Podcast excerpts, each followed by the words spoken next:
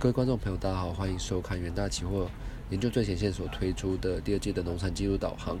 那可以看到，在第二页的部分，关注到反声音现象的形态呢，是逐渐逐渐恢复到这个正常的现象。那不过，美国天气预报中心表示说，在八月到十月。出现声音现象的几率可能为百分之六十一，那这一块部分需要特别留意到第三季的这个声音现象出现的可能性。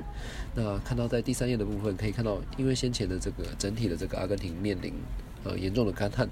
所以 USDA 是下调了阿根廷的这个产量预估。那不过在巴西的这个气候是相对有利于农作物，所以在这个整体的这个巴西的黄豆产量的部分有一些上上调的迹象，包含在产量以及库存的部分。那可以看到，在这个因为呃刚刚所提到这个巴西的整体的。产量有一些上升的趋势，那整个报价是相对美国来的优势，所以可以看到，在这个美国的这个黄豆出口量的表现来讲的话，基本是向下，呃，基本是相对的疲弱，那整体是不利于黄豆期货价格的走势。那看到在第五页的部分，可以看可以看到，在巴西降雨量其实是相当充足，那这一块的部分也是有利于整个巴西的这个玉米产量的预。玉米产量的这个产量前景，所以在 USDA 也上调了二零二二到二零二三年巴西玉米产量的预估至一点二五亿吨。那最后看到在小麦的部分，我们可以看到像是在这个除了美国之外的其他国家，像是在俄罗斯、欧盟、澳洲以及加拿大部分，因为整体的天气是有利于整个作物的发展，所以在 USDA 也是上调。呃，四大主产区的这个产量的表现，那再加上整个呃乌克兰与俄罗斯的这个谷物协议也是做一个出口的看待，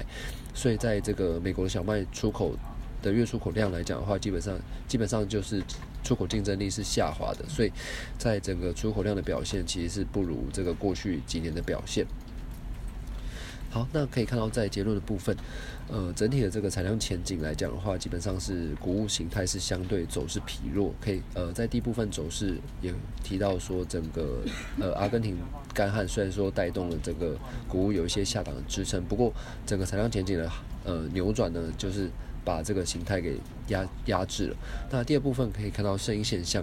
生现象可能会在这个第三季来做一个形成，所以在这个第三季的部分，主要是关注在这个气候的反应。那不过目前的天气仍然是有利于整个作物的发展，包含像是在这个巴西以及这个全球小麦的产区，那都有于有利于整个产量的前景。因此，在这个供应力道的方面，其实是相对的压力也是相对的大。所以在这个结论部分，谷物谷物在第二季的表现来讲的话，其实基本上是一个弱势疲态的呈现。那如果想要呃收看这个。呃，完整的报告可以到我们这个远大企货的官网来做一个下载的动作。那以上呢就是本次的技术导航部分。